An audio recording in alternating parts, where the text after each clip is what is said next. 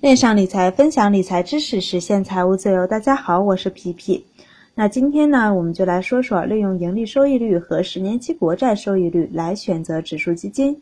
其实呢，这个是格雷厄姆的盈利收益率来的。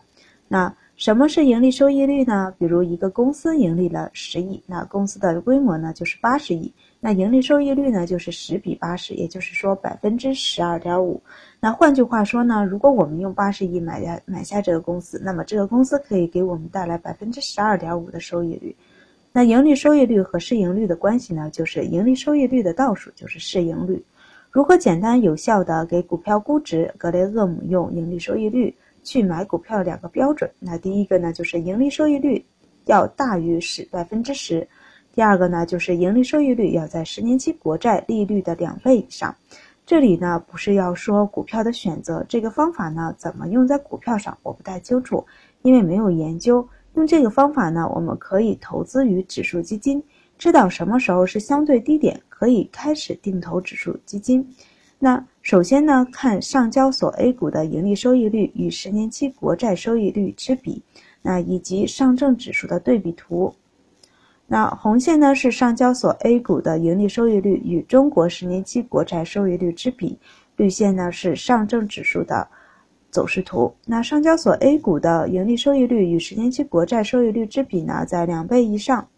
那上交所 A 股目前呢比较有投资价值，可以从。证券投资上交所 A 股的指数基金里边选择定投的对象，那也可以用单独的指数基金的盈利收益率对比中国十年期国债收益率。那第二步呢，看盈利收益率。那当盈利收益率大于百分之十的时候呢，可以开始定投；当盈利收益率小于百分之十的时候持有。那不定投，那只只持有到自己定的收益率可以。卖出，那那就或者是分批卖出。那期间呢会出现三个问题，第一个呢是当盈利收益率小于百分之十，没几天又回到百分之十以上了，那继续定投，没有达到目标收益率就不卖出。第二个，当盈利收益率大于百分之十的时候，账户收益有时也会反正。那就比如我现在定投的 H 股指数基金，盈利收益率大于了百分之十，但是账户收益率已经在百分之十以上了，那。如果收益率达到自己的目标收益率，可以先卖掉利润，那继续定投或者投资的金额呢比较大，那呃虽然收益率不高，但是收益已经很不错了，可以先赎回利润，继续定投。第三个呢，盈利收益率呢小于百分之十的时候持有，但是持有几个月呢没达到自己的目标收益率，盈利收益率又大于了百分之十，此时呢可以再继续定投。总之一句话，达到自己的目标收益就卖掉，那没达到就继续持有或者是定投。那历史回测下，我用市盈率呢来代替盈利收益率，只是因为历史数据比较好看好查。盈利收益率呢要大于百分之十，也就相当于市盈率小于十。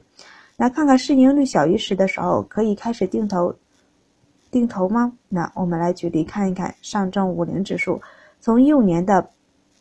八月二十四日到一五年的十一月四日这段期间呢，定投市盈率小于十，也就是说盈利收益率大于百分之十。那八月十呃八月份呢，十年期国债的收益率是百分之三点三二五。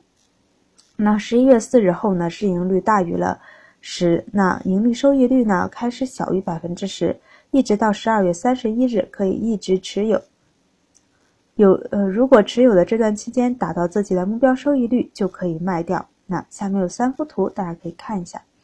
那找了一只追踪上证五零的场外基金，咱们测试一下。那开始定投呢是八月二十四日，一直到十一月二十四日这段期间定投。那赎回的日期呢是在十二月二十八号。那盈利，呃，这段十一月十一月四日到十二月二十八日这段时间呢是持有。咱们看看它的这个收益率大概是在百分之五左右，那没达到目标收益率就继续持有。那在一六年的一月七日到八月二十五这段期间呢，呃，也是盈利收益率大于百分之十的时候，那就继续定投。那由于定投计算器呢不能进行分段定投的测试，我把上面的一段和下面的一段分开来算了。那实际操作上还是这个基金的延续操作。那然后呢，从八月二十六日开始呢，继续持有到十一月二十九日，咱们来看看这段时间的收益怎么样？啊，大概在百分之十五左右。那在这种震荡的行情里面，一年能达到百分之十五已经可以了，而且呢是不需要费多大的功夫。那资产的增值就是这么简单。那再来举例看看上证红利指数，从一五年的六月二十三日到一七年的呃现在二月份，那市盈率呢都是在十以下，那盈利收益率呢在百分之十以上。那中间有几天呢是小于百分之十的，那咱们就暂且忽略不计。盈利收益率呢是十年期国债收益率的两倍。那这么长一段时间，盈利收益率都在百分之十以上。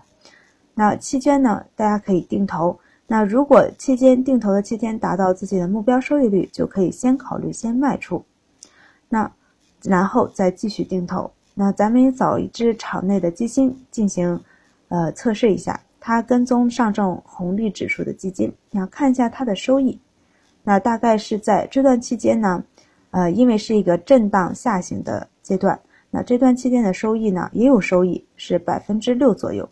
那这就是上面说的第二种情况，相对收益已经有两千多了，两千五百多了，可以先将利润呢赎回，也就是赎回两千五百对应的份额，看看卖多少份额能换出这两千五百元，然后继续继续定投，也可以选择不卖都行，看自己喜好。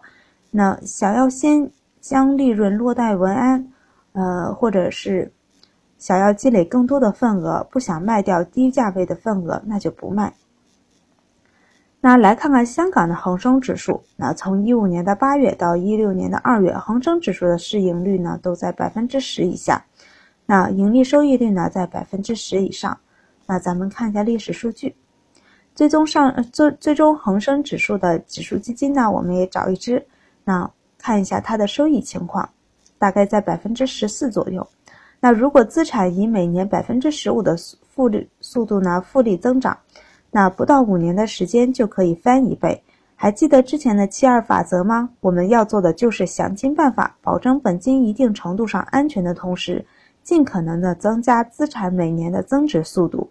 每天留出一点时间，好好研究研究。工作固然重要，但这方面的能力呢，也不能小视。这种方法呢，用于，呃，适用于指数的盈利比较稳定的，比如大多数的宽基指数基金，像基本面五零。沪深三百、上证五零、红利指数、中证红利等比较适用，那中小板啊、创业板相关的指数呢，都不太适用于这个方法。那这部分内容呢，下期还有一部分要说进阶知识。那今天呢，就分享到这儿，欢迎大家关注微信公众号“皮皮爱理爱财”，一起讨论，一起成长。投资的道路上不独来独往。